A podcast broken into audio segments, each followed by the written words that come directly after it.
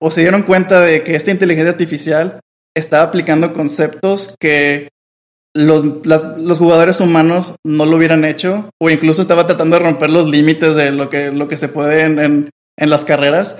El hecho de que aprendiera de que igual en la curva no tengo que frenar solamente con dos llantas, puedo meter una tercera y hago que, que, que, que, haga la curva de mejor manera, entre con mayor velocidad y salga más rápido que aproveche el pasto para frenar lo suficiente, pero nada más con eso ayudarse a que el carro haga la rotación que se ocupa y, no tener que gastar más en el freno.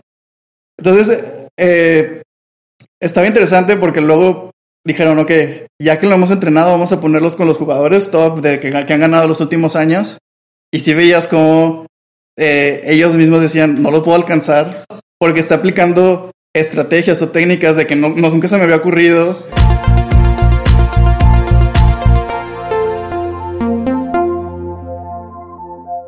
¿Qué tal? ¿Cómo están? Bienvenidos a un nuevo capítulo de Café de Datos, su podcast favorito de Analytics en esta temporada número 5. Tenemos a nuestro segundo invitado de esta temporada, un colega eh, algo más joven que nosotros. Eh, Bastante. por ahí nos topamos seguramente en la escuela y pues bueno, el destino nos ha traído nuevamente juntos. Eh, antes de presentarlo, pues estoy aquí con mi eh, socio y mi co-partner en este podcast, Pedro. ¿Qué ha habido? ¿Cómo andas? Bien, bien, buenas tardes. Este, estuve tomando un curso por video de podcast, así que espero que se note el día de hoy. ¡Vámonos! Ah, eso no me lo sabía, también hay varias cosas que no se pueden aprender en línea, como jugar básquetbol, boliche, golf. y no sé si los podcasts estoy a punto de ponerlo a prueba, a ver qué tal. ya está, ¿no? Perfectísimo. Pues bueno, antes de, dejar hablar al invitado, si me permites, eh, daré una pequeña semblanza para darle ahora sí entrada. El día de hoy nos acompaña Bernardo Treviño, un apasionado de los videojuegos y los datos. Estudió la ingeniería en tecnologías computacionales en el TEC de Monterrey para después hacer su maestría en ingeniería web avanzada en la Universidad de Essex. Todo esto se escuchaba más chido en inglés, pero lo tuve que traducir. Eh, joven, pero ya con más de cinco años de experiencia en la industria de los videojuegos. Y ahora sí, tenemos la bienvenida, Bernardo Treviño. ¿Cómo estás, compadre? Bienvenido. Muy bien, muchas gracias, César Pedro, por, por, invitarme. Este, un gusto compartir este día con ustedes. Eh, no sé si saben, pero hoy cumplo un año de casado. Entonces, oh, eh, gracias. saludos a tus. Sí, gracias a la señora que lo joven. Sí, saludos a Sara. Este, sí, no, muy contento de, estar aquí, compartir, hablar de datos, hablar de videojuegos, temas que verdaderamente me apasionan y por estar en la industria, pues sí he tenido la oportunidad de aprender, de, desarrollarme, de, ver cómo, cómo se mueve y hacia dónde va. Entonces, dispuesto a ver cómo, cómo fluye la conversación. Hombre, pues de eso, de eso, se trata, de eso vamos a platicar y bueno, de antemano felicidades. Gracias. Bueno, y saludos también a Sara, sin duda, por dejarlo estar acá con nosotros. Pero bueno, eh, Bernardo, hay una tradición bien bonita que tenemos aquí en Café de Datos, como su nombre lo dice, y justamente es eh, una pregunta que usamos como de icebreaker con todos los invitados. Así que cuéntanos, si te pudieras tomar un café con cualquier personaje de la historia, ¿con quién sería y por qué? Este, el personaje que pienso a primera, primera idea que se me viene a la mente es Tiger Woods. ¿Por qué? Porque ah, conmigo fue el que fue un parteaguas en mi actividad deportiva. Yo era de jugar mucho fútbol, soccer en la escuela. Cambié después de lesiones. Este, mi papá me empezó a instruir en el golf. Y pues la, el referente que había en ese momento era Tiger Woods. Y entonces seguirlo, ver su trayectoria, pues obviamente me motivaba a que yo puedo hacer cosas similares. Y desde entonces he, he crecido eh, pensando de que, ok, quiero, quiero llegar a ser como Tiger Woods. Ahorita ya, ya la edad ya dice, ya, no puedo. Este, pero ha sido algo que, que, me gusta mucho. El golf es un deporte que me apasiona. Eh, más enfocado al área a la que nos dedicamos, ingeniería de tecnologías. Es el personaje que me gustaría compartir un café sería Steve Jobs. Y pues se debe a toda la revolución que hubo con Apple, que lo que trajo eh, cómo vino a cambiar la industria, cómo vino a cambiar el modelo, a presentar sus productos. Lo que a mí siempre se me queda y lo que trato de aplicar siempre en mis presentaciones es la parte de presentar solamente un dato minimalista, el dato correcto que es como que el que la gente le interesa. Y como que es algo que lo, lo trato de practicar, requiere mucha práctica, requiere mucha experiencia, porque a veces estamos abundando, eh, eh, eh, datos abundan y, y pasa que le estás con una audiencia y le comunicas datos muy tecnológicos a los que a ellos no le interesa saber tanto detalle, o vas con otra audiencia y este, al, al momento de presentarle, pues esos datos no era lo que exactamente lo que llamaba la atención, lo que iba a comprar el producto, y entonces conocer bien entre la audiencia y los datos que tienes para solamente presentarle que importa es, yo creo que la habilidad que le reconozco que Steve Jobs tenía, para solo poner un slide y 50% de mejor capacidad, y todos aplaudiendo, ¿no? Entonces, eh, es, es- sería alguien con el que, que platicaría y buscaría así asesoría en, en ese aspecto. Qué fregón. Pone un slide y todo el mundo haciendo fila. Sí, ¿no? exacto. Antes del slide y después del slide, todo el mundo haciendo fila. Pero está interesante, eh, rescato el tema de, de los deportistas. Varios de nuestros invitados han mencionado, aunque pocos deportistas. Ya tuvimos a alguien que mencionó a Peyton Manning, ya tuvimos a- al buen Kobe Bryant, ya tuvimos a Jordan, pero nadie había mencionado a un golfista. fíjate, El y el buen Tiger, pues es la. Ahora sí que, que como dicen, es el Jordan del, del golf. Totalmente. Puede haber dicho Samuel García, ¿no? También puede ser amigo de los dos los mañana, ¿no?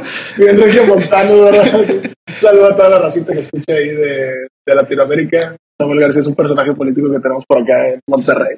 Es el pure. No, y hablando de deporte este, y datos, el golf está lleno de estadísticas. Totalmente. Y algo que he aprendido ahorita, este, yo como golfista amateur, o sea, que juego los fines de semana, llegas a un punto en donde ya te sabes lo que tienes que hacer, Sí. el swing que tienes que hacer, cómo debes de jugar y todo.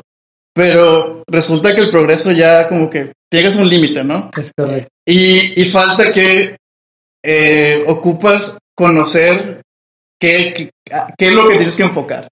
Y es cuando empiezas a decir, ok, hay muchos datos aquí en el golf. ¿Qué, qué, qué, es- distancia estoy pegando con qué bastón?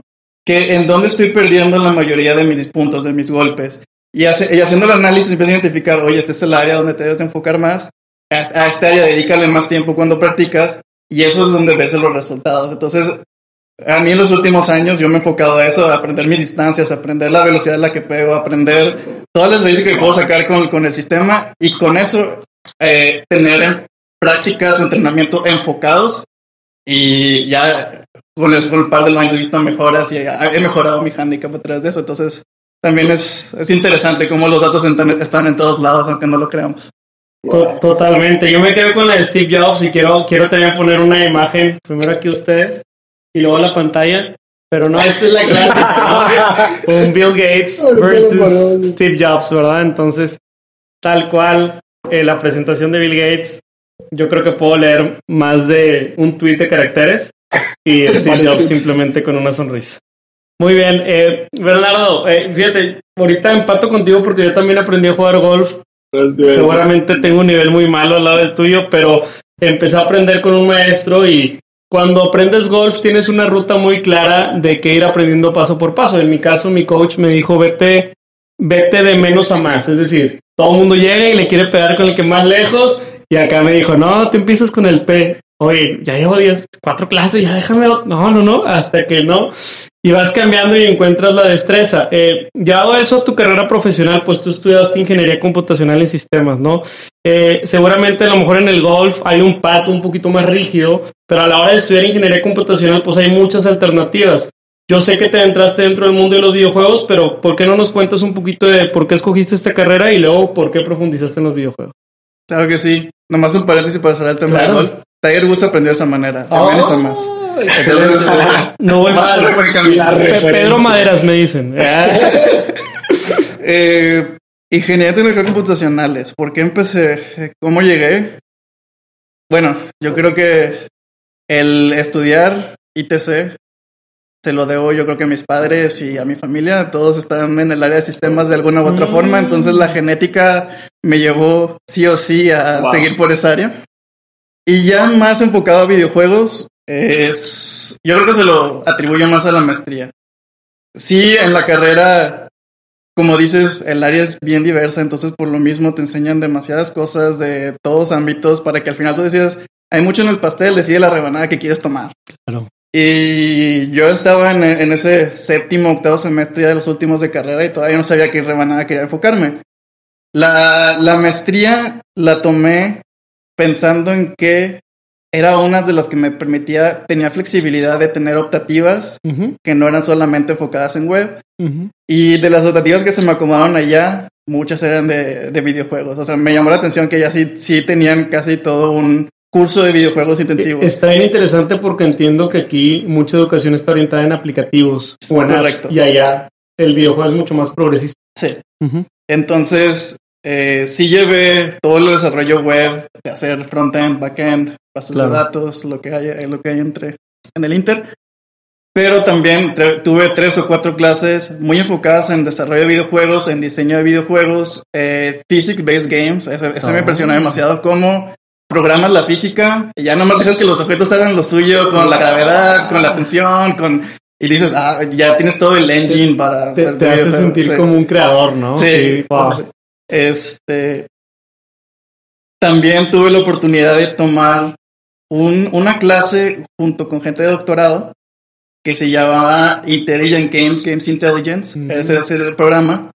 Y sí, la clase era hablar sobre toda la teoría de diseño de videojuegos, que no sabía que había teoría.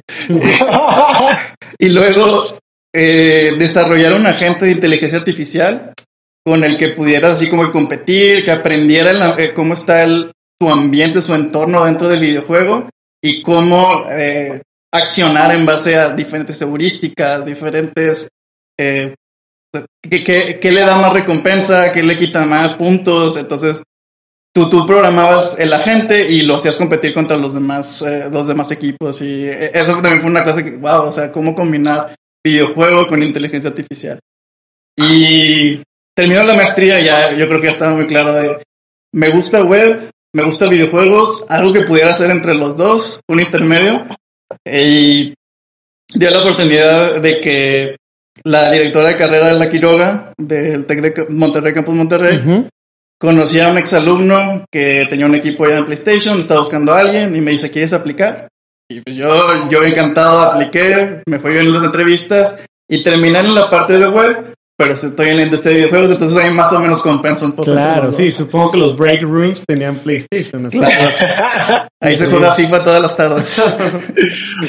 Oye, no, padrísimo. Gracias ahí por, por tan completo y, y de verdad digo, para dar continuidad a la siguiente pregunta, solo, solo, solo que, que muchas veces la gente que escoge una carrera tiende a pensar que, que la vocación la tiene que tener desde que la empieza. Pero ojo, ¿verdad? Empezamos a veces a los 17, 18 años. Hay gente que inclusive es más joven y tampoco tenemos toda la madurez completa. Entonces está padrísimo como el ver un panorama general y diverso no te estorbó, porque muchas gente dice, es que muchos de relleno, y bueno, es que a veces el relleno tiene que estar para entender la diversidad de a lo que te estás metiendo.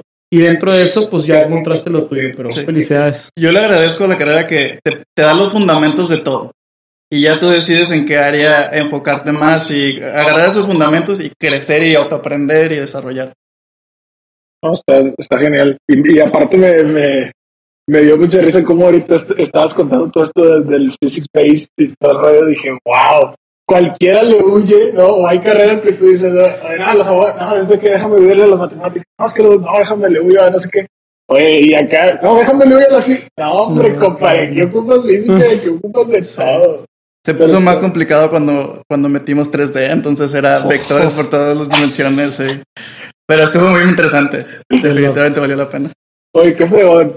Ahora, entiendo que eh, entonces te conectan eh, primeramente con este eh, muchacho que estaba buscando a alguien para su equipo y todo. Y sé que eh, justamente, o sabemos por la investigación que hicimos, que has tenido distintos roles ahí dentro de PlayStation. Entonces, cuéntanos un poquito qué has hecho en cada uno de ellos y, y qué haces en el rol que hoy actualmente, pues ahora sí que ejerces. Sí, llegué a... Mi primer rol fue enfocado en el área social del PlayStation Network, más específico en el PlayStation 4, cuando siempre te conectabas o prendías la consola, lo primero que se abre es el What's New. Oh. Bueno, yo estaba detrás de los servicios que hacía el What's New. Ah. Entonces, eh, historias de amigos que compartieran imágenes, trofeos, eh, a quién empezó a seguir, dónde, qué- qué- dónde va en el juego, etcétera. Todo es, todas esas historias eran los, mis servicios que se encargaban de pues, guardar esa información y presentarla a, a los este, usuarios pertinentes. Este, ese fue mi primer año. Aprendí muchísimo porque me tocó colaborar en diferentes aspectos cuando PlayStation hizo la transición de Friends a Followers.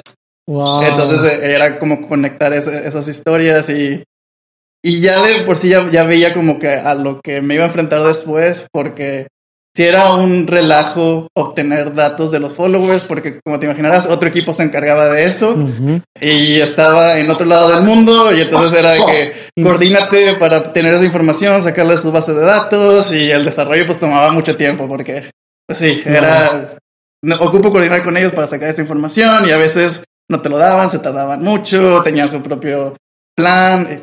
Bueno, este, ese sí fue mi primer año. De ahí lo que lo que lo que rescato es que me tocó pensar en la siguiente versión de esos servicios y mejoramos el rendimiento del- de la aplicación de estar tardándose como dos segundos en promedio en, en cargarse a 200 milisegundos. Ay, Entonces yo, yo me enfocaba en la, base, en la parte de atrás de hacerlo que Los más que- óptimos de la vida, Correcto. claro. Y mi siguiente proyecto, ahora sí ya más enfocado en datos, es toda la base para las experiencias que, que, que venían en el PlayStation 5, pero en ese punto de las que venían. Este, Es que ya es un centro de entretenimiento, ¿cierto? ¿O- Sí, o sí, sí. Totalmente. la, la compañía se llama como es, es industria de entretenimiento, Totalmente. entonces eso, eso es lo importante. Y sigo estando en la parte de desarrollo backend, parte de bases de datos, pero ahora el problema que se presentaba es cómo volvemos a la compañía data driven, Wow. cómo centralizamos los datos, cómo nos encargamos de que las personas que ocupen acceso a los datos que, ocupen para su caso de uso nomás tengan acceso a eso, este, cómo nos encargamos de lo que les contaba, de hacer el turnaround del trabajo de meses a tienes los datos aquí listo, nada más pide acceso y ya. Entonces, ¿cómo, cómo recolectas los datos? ¿Cómo, ¿Cómo vendes esa iniciativa a los demás? Entonces, es un proyecto que todavía con eso estoy hasta ahora. Ujú. Eh, definitivamente fue ahora sí prueba de concepto el PlayStation 5 y demostrando que sí se, que sí se puede. Entonces ahorita eh, está creciendo exponencialmente el, el tratar de obtener datos, el eh, conectar a más equipos, conectar eh, más bases de datos para que los equipos ya de Machine Learning, Data Science, Data Engineering, Business Analytics los usen para lo que quieran hacer de vuelta a la consola o este para no sé, altos mandos. No, algunas cosas no creo que sí, pues tú acabas de decirme, no, pues ya, ya estábamos viendo cosas del 5 hace pues, mucho antes de que se anunciara que iba a salir el 5, ¿no? Supongo que ahorita pasa lo mismo, pues ahorita estarán trabajando ya para las cosas que vienen acá en los no sé próximos años. No podemos saber. Pero este qui- quiero, quiero preguntarte dos o tres cosas de, Sí. de, eh, si a alguna persona que nos escucha le interesa entrar a una empresa de videojuegos, no sé si en breve nos puedas contar cómo fue tu onboarding. O sea, es un onboarding tradicional, estilo de, de pues pasas a conocer diferentes departamentos o hay algo que consideras eh, eh, especial que se pueda contar, ¿no? También.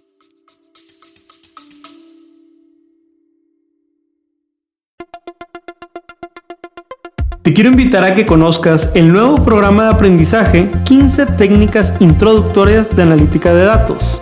Dentro de la primera generación de Retos Academy. A través de nuestros 14 módulos podrás explorar una amplia variedad de temas que te proporcionarán las habilidades necesarias para triunfar en el análisis de datos. Y eso no es todo. Contaremos con tres talleres en vivo e invitados e invitadas sorpresa con quien podrás discutir tus proyectos, recibir orientación personalizada y llevar tu conocimiento al siguiente nivel.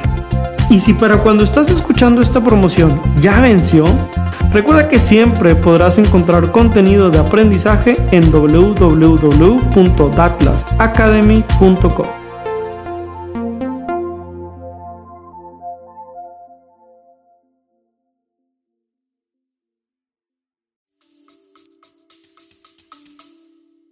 A mí me tocó, yo creo que el más tradicional, el que es más como Google, Facebook, Microsoft, Ya.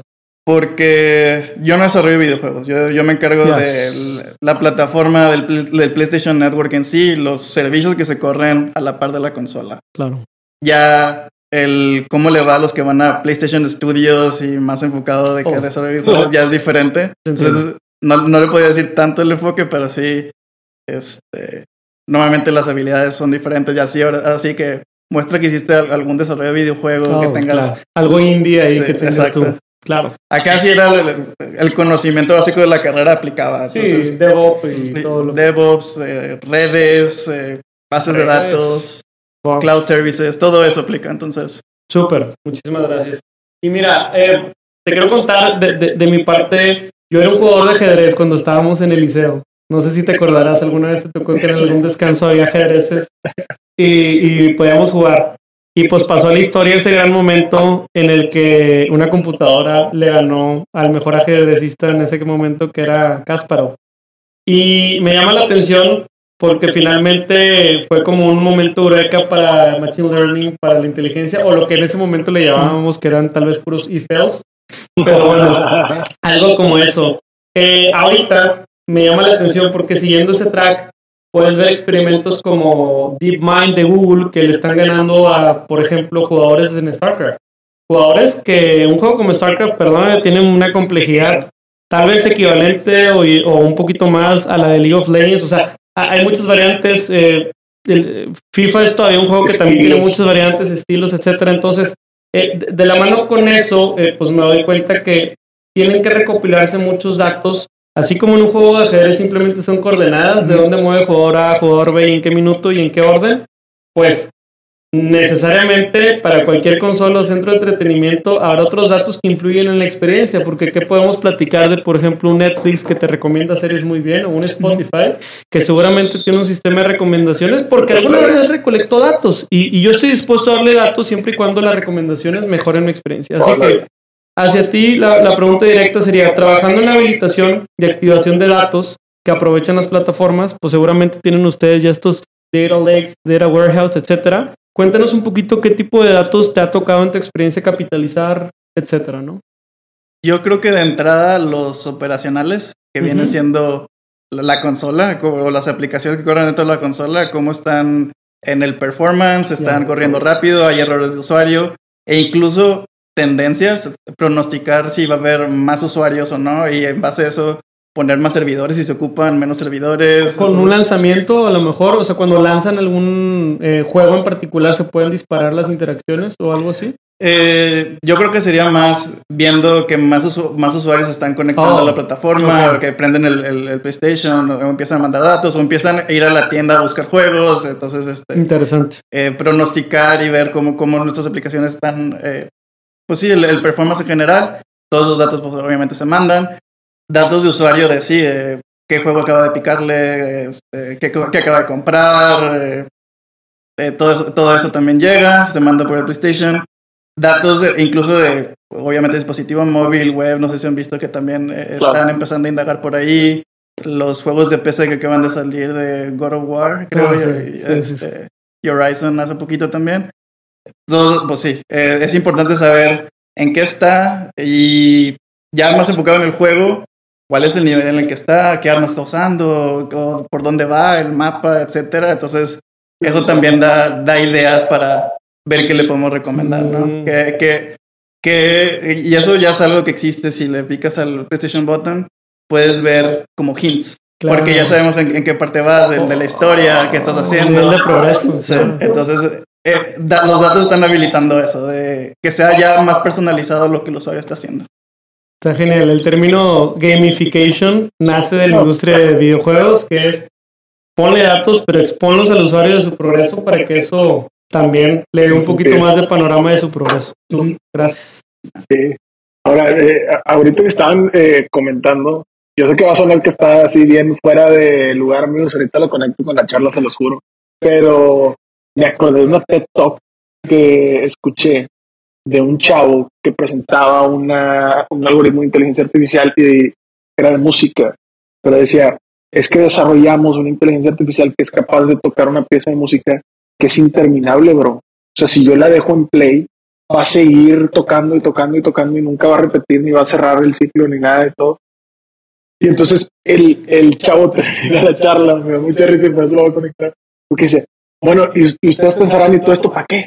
O sea, ¿qué, qué onda? Dijo, imagínense que estuvieran en un juego de aventura, de esos que, pues, literalmente termina hasta que tú lo apagas o le, o le pausas. Final ¿no? Fantasy. Que puede durar toda la vida. Y pues que el soundtrack sea pues este algoritmo. Oh, nice. Y entonces va sonando y pues nunca tiene, o sea, no es como que escuchas una playlist repetitiva, o sea, vas literal un soundtrack original así. ¿verdad? Y, y ahorita justamente lo, conecto con este rollo por lo que están platicando de los datos y todo, porque a ver, no- nos tocó en el research ver algunas notas y cosas bien interesantes de cosas que, no sé, oye, lanzaron el kit de realidad virtual, ¿no? Y, y está bien chido. De hecho, yo estoy esperando que ahorita detrás de cámaras te cuento algo que me dijeron que iban a lanzar en PlayStation hace años, que yo no sé si sí vaya a ser verdad, pero estoy muy ilusionado. Pero el kit, por ejemplo, de realidad virtual, algunos datos del software, etcétera. Pero me llamó sobre todo la atención, ahora que todo el mundo está siendo muy fan de la Fórmula 1, eh, algo que anunciaron justamente con este tema de- del juego del Gran Turismo, ¿no? El videojuego de carreras de Fórmula 1, que ya no sabe, por favor, googlelo.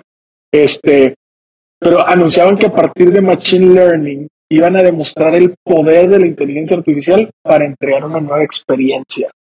Y ahorita ya introdujiste un poco eso, pero ¿cómo es este rollo de que inteligencia artificial, nueva experiencia y cómo toca este tema más allá de la consola como este centro de entretenimiento esa parte? Sí, eh, definitivo. El, ahorita comentaba lo de la música infinita, me aco- estaba acordándome de, pues era, era algo también ambicioso que quiso hacer el, el juego de No Man's Sky de un universo infinito, donde, pues sí, en base a algoritmos, eh, está creando diferentes universos y el, el universo se expande, no importa dónde explores. Entonces también es, es interesante de, pues sí, técnicamente jugando y no tiene límite. Este, ya hablando más de Gran Turismo, el, yo creo que todos los juegos están avanzando a, queremos que sea un, una experiencia más, yo creo que fiel, más inmersa al, al- al jugador Mm. y cómo podemos hacer o cómo podemos crear esos juegos que sepan cómo reacciona el humano o cómo hacer que parezca que es como humano o que este el, el que está corriendo el carro, ¿no? De carreras. Que no se vea de que, sí, estoy jugando en Easy de repente puse un frenón y me dejó, me dejó rebasar, ¿no? Que se vea que, ok, como, como humano yo también de repente salió una curva, pero sigue, este, chocó, como que de repente también choco yo, ¿no? Y, y que aprendiendo del el entorno en el que está, se adapte y, y- y aprenda conmigo. Si, si ve que yo estoy batallando, que empieza a cometer los mismos errores que yo o de cierta manera parecidos para que estemos en un, en, en un nivel a la par. Y ya entrando más a detalle, el, este, sí vi artículos de, de esto, del- le llaman inteligencia artificial Sophie. Y lo que hicieron es, vamos a usar el juego como un ambiente controlado. Ponemos a un agente que se llama Sophie, Ujú. lo ponemos en, en PlayStation 4, que usaron como mil consolas, y déjalo correr.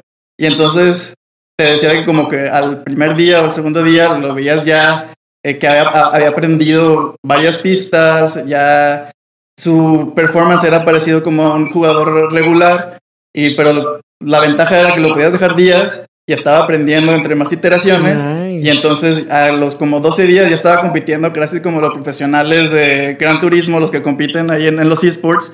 Y, y entonces se llevaron esa experiencia y, y esos pues, así, datos y aprendizajes a analizarlos.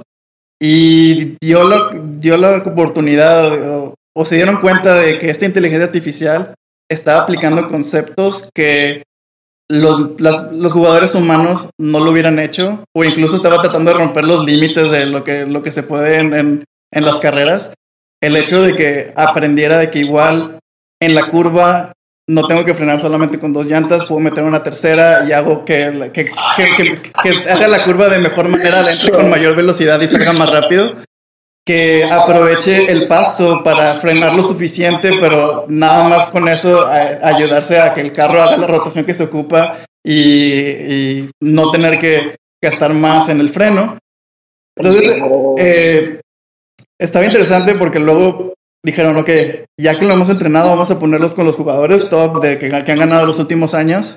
Y si veías como eh, ellos mismos decían, no lo puedo alcanzar porque está aplicando estrategias o técnicas de que no, no- nunca se me había ocurrido.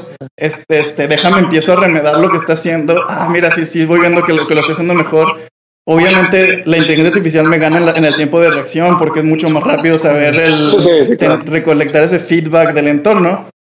pero aún así ya me está dando ideas de cómo puedo yo incluso mejorar mis tiempos. Entonces eh, eh, es interesante cómo ya eh, usando inteligencia artificial ya tienes a un competidor más con el que con el que competir, con el que jugar. Deja tú, ahorita me acabo de ir, perdón que sea tan visual, pero yo me acuerdo, porque yo sí soy súper fan de esos juegos de carreras, y, y yo me acuerdo que antes, te estaba hablando este 98, 99, ¿no? empezaba a ver de que tú salías eh, la primera vuelta de vuelta y te marcaba la ruta y en la segunda vuelta te, te ponía como una estela de, ah, por aquí te fuiste, pero por aquí te deberías de ir como para hacer el mejor tiempo, ¿no?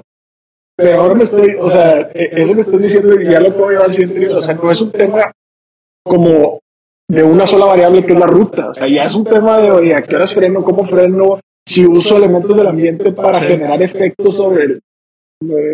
Y deja tú también, algo que comentaba en este caso es cómo le enseñas a la inteligencia artificial a competir. Porque una cosa es ir rápido, pero que agrega más carros, más variados. O sea, pues al final Ah, sí, sí, claro. son, son ocho carros o diez carros, no sé cuántos compiten. Pero eh, el hecho de enseñarle a que si chocas está mal, aunque vayas más rápido y llegues en primero. Eh, Claro, toda claro, la la penalización de salir de total de la curva. ¿Cómo entonces ser rápido considerando al oponente también? Porque ahora ya es una variable, ahora sí, casi humana, porque pues, este, la inteligencia artificial tiene que aprender de eso mientras gente juega. Tienes razón. Porque es Sí, algo sí. que ellos no pudieron programar, es algo que van a, que va a ir aprendiendo. Sí, son para escenarios que no se han presentado. Sí. Le, le llaman el como que las, las reglas no, no escritas de las carreras, del el choque, claro, la claro. cordialidad y todo eso, cómo se lo enseñas al algoritmo. Pues ojalá y... Es que se me ocurren aplicaciones que van incluso más allá de un tema de entretenimiento. O sea, a ver, si con esto entrenas profesionales, con esto puedes entrenar, no sé, astronautas o cosas que, puedas como meter al mundo virtual o que puedas modelar en el mundo virtual. Está loco. Perdón, me fui.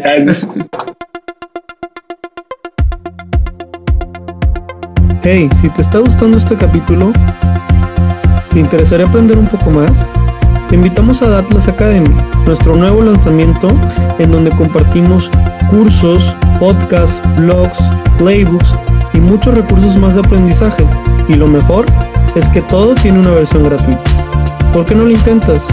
Ingresa a www.atlasacademy.com y genera una nueva sesión para que puedas empezar a disfrutar de todo este conocimiento. Continuamos con el capítulo.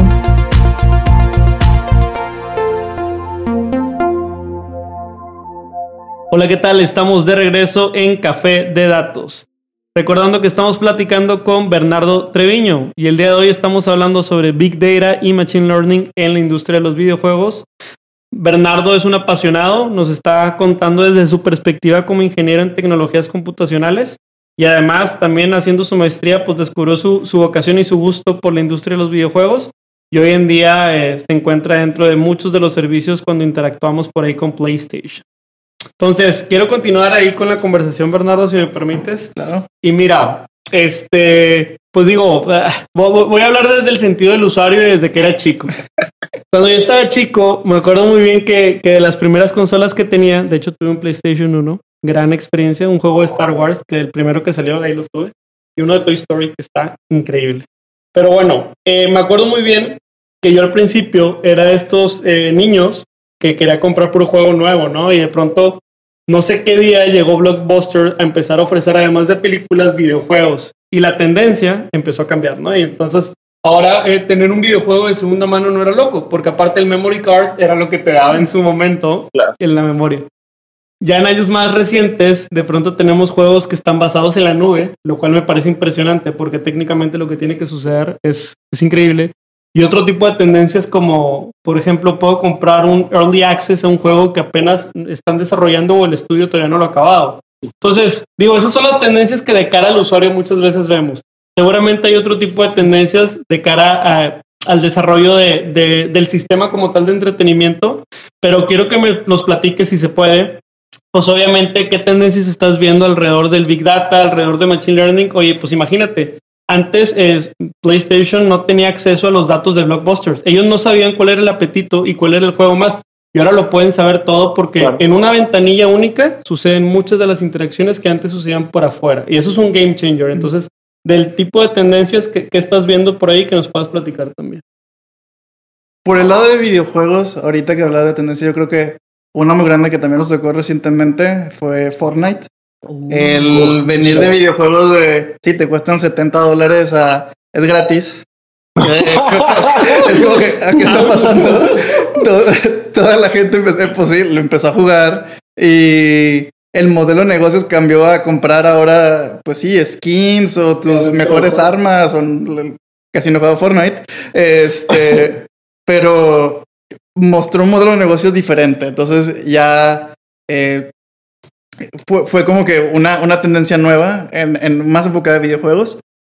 La otra tendencia que me acuerdo de, de videojuegos creo que pasó en este... ¿Quién, quién hizo Halo 2, 3? El estudio de. Ah, Beam. No. ¿Cómo se llama este estudio? De un segundo. Híjole, no me acuerdo. No, es que Pero fue, fue pues. el primero que hizo otro estudio. O sea, fue, fue lo hizo oh, oh, Bungie. Bungie que hizo Halo 1, 2, eh, hizo va- va- varias así, la, la saga. Claro. Eh, varios de los, de los desarrolladores de ahí se salieron a hacer Destiny, lo que es ahora Destiny. Claro. Y cómo cambió el modelo de, bueno, ser algo que, este, por físicamente a- tenías, este, tus updates o tus nuevos, tus nuevas versiones de juego a ser algo digital, ¿no? Que, que nada más cambiabas algo en, lo- en la nube, en los servidores y ya tenías una nueva expansión, una nueva, nueva versión del juego sin tener que, que, pues, eh, hacer el shipping o mandar la, eh, la- la nueva versión de un juego, ¿no? Eso es increíble. Entonces, eso tecnológicamente Sí. también vino a cambiar. o sea, se podría traducir también en, en hacerlo modular, ¿no? Sí, modular Wow. los DLCs que, que, Yes. que de repente ves ya aplicado en otros juegos. Y obviamente ya viendo hacia el futuro, creo que se puede ver el Xbox Pass, el PlayStation Now, que es como que donde se están em- empezando a enfocar. Eh, Netflix ya nos demostró que la suscripción sí jala. Este, todos están empezando Disney Plus, están empezando su propio streaming. Claro. Y entonces el modelo de streaming en videojuegos también es algo que, que, que es donde se están empezando a enfocar. Ya, pues todo se puede en la nube, la, la capacidad de internet va mejorando año por año. El, el hardware ya corre lo que te imagines. Entonces, con eso ya no ocupas ni discos, ni para qué tenerlo en la consola. Entonces, quita la memoria, no vas con, con procesadores rápidos y ya tienes todo, ¿no? Y ya hablando más de Big Data y Machine Learning, creo que hay, hay varias cosas en las que podemos tocar. Una es el cómo modelas el universo dentro del videojuego. Y no sé si tuvieron la experiencia de jugar Last of Us, que en su momento fue un, un gran cambio de, de, oye, pues el ambiente se ve muy real, el, gráficamente Sí, sí, muy, muy, muy fiel, ¿no? Al, al mundo. Y luego salió Last of Us 2, que vino también a hacer una obra de arte muy padre, además de la historia del juego, etcétera. Pero algo que me acuerdo mucho haber leído es que vino también a cambiar formas de desarrollar, eh, yo diría, cosas complejas del mundo que a veces no nos imaginamos. Y uno de esos, me acuerdo de era la cuerda. Mm, Este, un objeto que tú dices, bueno, pues es- se podría decir que es fácil o cotidiano. Eh, la complejidad que le toma a alguien desarrollarla para que tenga esa elasticidad, esa tensión, el que se enruede a Que través de, de una No, columna, de una caja. Tú dices, bueno, una columna, una caja es algo cuadrado, duro, entonces es mucho más fácil de programar físicamente. Pero ahora la cuerda, ¿cómo le haces que haga toda esta versatilidad que tiene? Y Assassin's Creed, imagínate, ¿no? Sí. Apenas te iba a decir eso. Este, y, y no había habido avances en los últimos como 15 años. Ah, no, sé, no sé si el, el juego fue Half-Life o ah, algo por allá el- el- en el 2000, 2005, que lo que hizo fue, oye, la cuerda es como que una serie de puntos Mm, y entonces con eso ya consigues un poco de esa elasticidad. Bueno, Last of Us dijo, no, vamos a crear como que un agente, ah, vamos a tratar de modelarlo usando Machine Learning para que tenga toda esta versatilidad dinámica y, y le da ya una apariencia mucho más real a lo que hace una cuerda. Entonces tú cuando estás interactuando con la cuerda dices, es algo muy sencillo, pero ya te imaginarás las horas de desarrollo que le tuvieron que hacer a algo tan Sí, sencillo que se viera y que tú lo disfrutaras, no tienes ya ningún problema usando la cuerda, pero no te imaginas todo el proceso que hubo detrás. Entonces, modelar sistemas complejos es una tendencia y creo que también, poniendo otro ejemplo, ¿cómo modelas un sistema como la moral de un equipo de FIFA? Hablando ahorita de deportes. O sea, dices, bueno, sabes que está cansado el equipo, este, pero oye, igual has considerado que también tome en cuenta si has fallado pases, si has fallado tiros, qué está haciendo el rival. ¿Cómo considera todas esas variables para decir, ok, ahora el equipo, pues el rendimiento va, va, a ser menos? Ok, ¿cómo demuestras ese rendimiento de forma que no sea cansancio, de forma que no sea, o sea, qué variables cambias así tantito como para reflejar eso? Entonces, al final de cuentas es un agente ahí de inteligencia que está tratando de aprender y controlar esos, esos diferentes variables y reaccionar en la hora del juego. Jugando de local, de visitante. Exacto, los final, los final. Y a veces muchos oh. dicen de que, no, sí, este, es claro que cuando estás de local, como que hay algo que pasa en el AI, algunos se quejan de que como que sí te da algo, algo de favor, pero pues al final eso es un poquito de eso que está tratando la inteligencia artificial de balancear. Está, está muy interesante que al final en el mundo de la programación tienen que ser como intérpretes o tienen que abstraer lo que conocemos hoy como el mundo real y, e imaginarnos cómo lo podemos manipular a reglas físicas o matemáticas y creo que eso me llama mucho la atención. No sé si, si en términos de, de, librerías hay algunas open source que te sepas que quieras recomendar o algunos, eh, no sé, eh, lenguajes que a lo mejor si alguien que nos escucha eh, quisiera hacer lo que tú haces o lo que tú conoces por ahí, ¿alguno que te suene?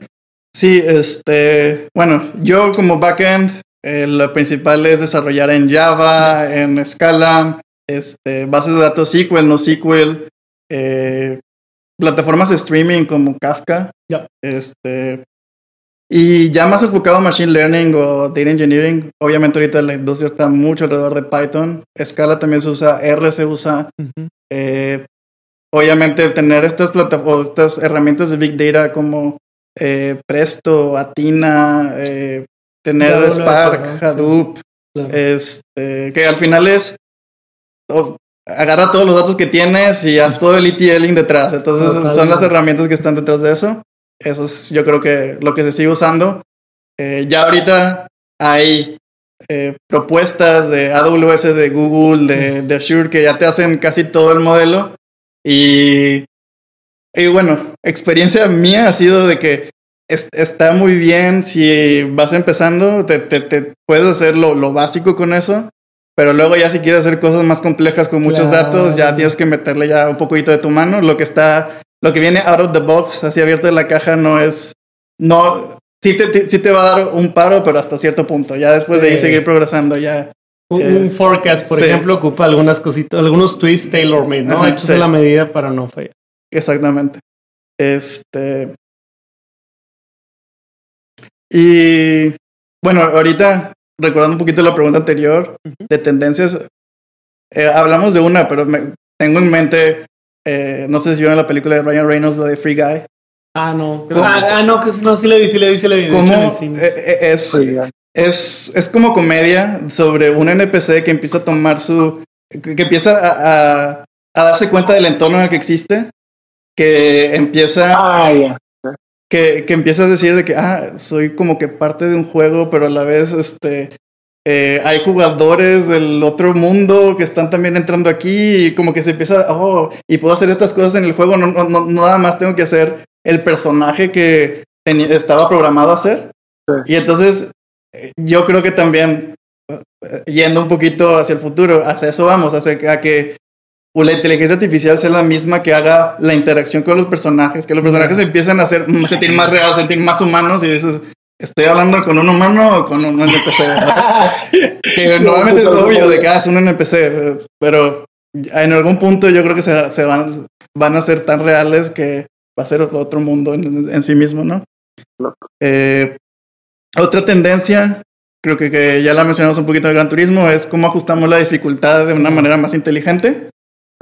Y... y cómo mantener la competitividad, porque me dejaste pensando ahorita que decías eso. Yo al final, eh, te decías Halo o FIFA, pues yo no juego en legendario porque no puedo, la neta. Y, me frustro y en vez de romper controles, pues mejor le bajo a profesional, compañera, o, o legendario. Clase mundial le bajo a profesional, me explico. Pero también cómo, o sea, si se va a ir ajustando, que se mantenga competitivo Exacto. Está Igual, igual y en algún punto ya no tenemos que tener esas easy Ándale, eso es lo que te iba a decir, porque, simplemente- porque esos son algoritmos, al final de cuentas ya muy bien programados, establecidos. Deja que un agente de inteligencia artificial se acostumbre a lo que estás jugando. Sí.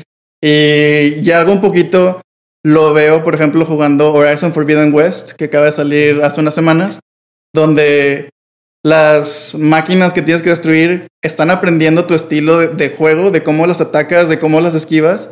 Que en algún punto es de que me sorprendió de que, oye, ¿cómo sabía que iba para allá? Eh, o sea, no me atacó a mí. O sea, si no hubiera movido no hubiera pasado nada, pero ¿cómo sabía que me iba a mover para allá? No. Si no ataca donde estoy, donde voy a estar. Ajá, exactamente. Entonces es como que, ok, tú te empiezas entonces ahora a adaptar y se pone más entretenido porque, ok, ahora tengo que buscar otra manera de, de atacarla. No, no siempre es lo mismo, no siempre es tan repetitivo. Que a veces faltan mucho los juegos. Repites el mismo patrón y pues se vuelve ya aburrido. Ah, está muy fácil porque más hago lo mismo y gano. Tienes razón. Es el, que ya- el día de mañana el caliente se va a regir por un match de, de computadora contra computadora en FIFA. Sí. apenas te iba a decir. Es que, ajá, o sea, ya no se vuelve un tema de progreso y de avance, sino se vuelve un tema de evolucionar mi estilo de juego. Sí. claro. Que también está, o sea, puede ser la misma, pues, FIFA o lo que sea, mismo partido, mismos equipos y todo, pero entonces ahora tengo que jugar un estilo de juego diferente y cambiar todo el re- Está, está muy loco. Eh, Me puse a pensar en los de shooting, sobre todo. sí. Time. La otra tendencia que ya también la mencionaste de el- la música infinita, el mundo infinito, cómo ponemos las bases, le ponemos los, las propiedades o las características y ahora deja que la inteligencia artificial genere el juego que quiera generar. Claro. A ver qué pasa, ¿no? Y yo creo que por último, de la que, que me acuerdo, y ahorita que venía el PlayStation 5 saliendo, eran todas las librerías que estaban haciendo los game developers para decir de que, oye, tenemos esta capacidad de render, pero si hacemos zoom, ¿cómo mantenemos la fidelidad de luz, de Mm. gráficas, de el, el detalle, ¿no? O sea, tanto de lejos como de cerca, cómo ajustamos con modelos de, de inteligencia artificial, saber en dónde estamos ubicados, cómo lo estamos viendo, cómo se refleja la luz, la cámara, las sombras. Tienes razón. A mí me gusta un chorro ver ese rollo en, en las películas de Pixar, lo super presumen de que le da zoom así de que a la, a la Y- tela y se mantiene la ven los fidelidad. Porque ya hay modelos que están haciendo, así es como se debe de ver en base a la imagen anterior. Tienes razón. Porque yo me acuerdo, a, a ver, hace mucho jugaban los juegos donde era, estabas oscuras y traías como que un fuego Sí. y la, la luz que aventaba era bien piratona. Sí. Saludos a los que juegan tibia. Saludos, verdad. Ay. No, pero está, está perfecto. Pues creo que, creo que con esto estamos dando bastante tiempo. Bernardo, no te quitamos para que sigas disfrutando de tu aniversario. Muchas gracias. Muchas gracias por estar acá con nosotros. Eh, mi estimado Pedro, ¿algo más que agregar? Perdón, Hay una pregunta más. hay una pregunta más. El ah, yo me salté, güey, perdón. Sí, claro. Discúlpame. Sorpresa. De hecho, sí, Rapid Fire. Entonces, Es verdad. digo, sí, sí, todavía queda tiempo. Sí, no, no, Sí, sí. dale, dale, yo tengo tiempo. Ya Sí, está. tenemos 10 todavía. Excelente, muy bien. De regreso. ¿Qué tal? Como es nuestra costumbre, Bernardo, un rapid fire para cierre. Esto no estaba planeado, pero en realidad te vamos a decir algunos términos. Ok. Y la idea es que tras de cada término tú nos digas si sientes que esto que te decimos, a tu interpretación, está sobrevalorado o subvalorado. Por decir algo, cryptocurrencies. ¿Sobrevalorado o subvalorado? Subvaluado. Subvalorado, excelente. Lo injusto de este juego es que solamente te pedimos una respuesta. Entonces, Y dejamos que el público te juzgue. Sí. Ah, nada, no te preocupes. Este, pero bueno, entonces, eh, eh, no me sé correctamente el término, pero este tipo de juegos como Clash of Clans, que son más, eh, ah, no, me- déjame ver si Uf, el, muy el buenos. término, el está Free Player Mobile Strategy, sí. Sí, Estos bien. juegos abiertos de estrategia, en donde obviamente es un mundo y tú tienes que ir construyendo y relacionándote para ti. Yo estoy viendo esos juegos por todos esos lados. A términos de gusto, de videojugador, ¿para ti está sobrevalorado, subvalorado? Subvaluado. Excelente, excelente. Yo, yo soy fan de Clash Royale. Me, me acuerdo que jugué el beta, eh, jugué los primeros torneos y ahorita ya no le sigo tanto la corriente, pero el chiste de que un juego móvil se volvió eSport es algo, es algo muy importante de que rompió tendencia, ¿no? Rompió. Te habla bastante bien. Sí. Justamente quería eh, hablar de el eSport como tendencia porque el TEC acaba de decir que acaba de hacer un salón con Sí. Alienware para ese tema y ¡guau! a todos nos hubiera encantado. Entonces, para ti, ¿esta industria de los eSports en México está subvalorado, sobrevalorado? Subvaluado. Subvalorado. Ahí todavía hay una oportunidad de crecimiento. De todo, o sea, el chiste que ya que League of Legends, la final de League of Legends tenga más vistas que un mundial de fútbol. Con eso ya se dice todo. O sea. Gracias, Corea. Y eh, finalmente, eh, digo, la última que yo tengo más que nada, esta em, experiencia de realidad aumentada o realidad virtual, eh, eh, juegos inmersivos, si lo queremos llamar así. Para ti, ¿cómo está en este momento? ¿Sobrevalorada, subvalorada? sobrevalorada. Sobrevalorada. Y yo, yo, yo también coincido ahí porque soy de los de consola. Oye, yo, yo quisiera preguntarte algo que a lo mejor eh, ahorita lo, lo mencionábamos en, en la conversación y creo que complementa un poco lo que decía Pedro. Este tema del streaming. Streaming de videojuegos. ¿Qué onda? ¿Sobrevalorado o subvaluado? Por lo menos aquí en México, porque sé que en, en- en otras partes ya están explotados. Subvaluado. Es el mismo concepto de estás viendo a profesionales jugar fútbol. ¿Cuál es la diferencia de ver a un profesional de videojuegos jugar el videojuego? Buena analogía. Me quedo con esa frase. La podemos poner como. Y sobre todo si es un, una chava guapa, un chavo guapo que también le mete entretenimiento. Y vaya, a mí me encanta. Pero Sí, ya, yo casi ya no veo deporte. O sea, sí de vez en cuando cuando son importantes, de que alguna final, algún torneo de golf. Pero ya la mayoría es, sí, me pongo a ver a alguien jugando algún videojuego que me gusta, de que a ver cómo juega, a ver si aprendo algo. Porque es lo mismo, cuando ves el deporte, pues tú te inspiras de, ah, yo quiero llegar a ser como él, yo quiero jugar como él, o quiero Claro. aprender sus técnicas. Ahora yo cómo las aplico en un videojuego. Ah, interesante. Pues creo que yo con eso me quedo. Simplemente era ese complemento. Ahora sí. eh, bueno, no, no, no lo van a escuchar porque está editado. Ahora sí. Entonces llegamos al final de este tremendo episodio con Bernardo. Bernardo, gracias por estar con nosotros. Pedro, gracias. gracias por estar con nosotros. Nos vemos en el siguiente episodio de Café de Datos. Recuerden que los videojuegos, todo lo que es Big Data y Machine Learning va mejor con café. Nos vemos en la próxima. Ánimo.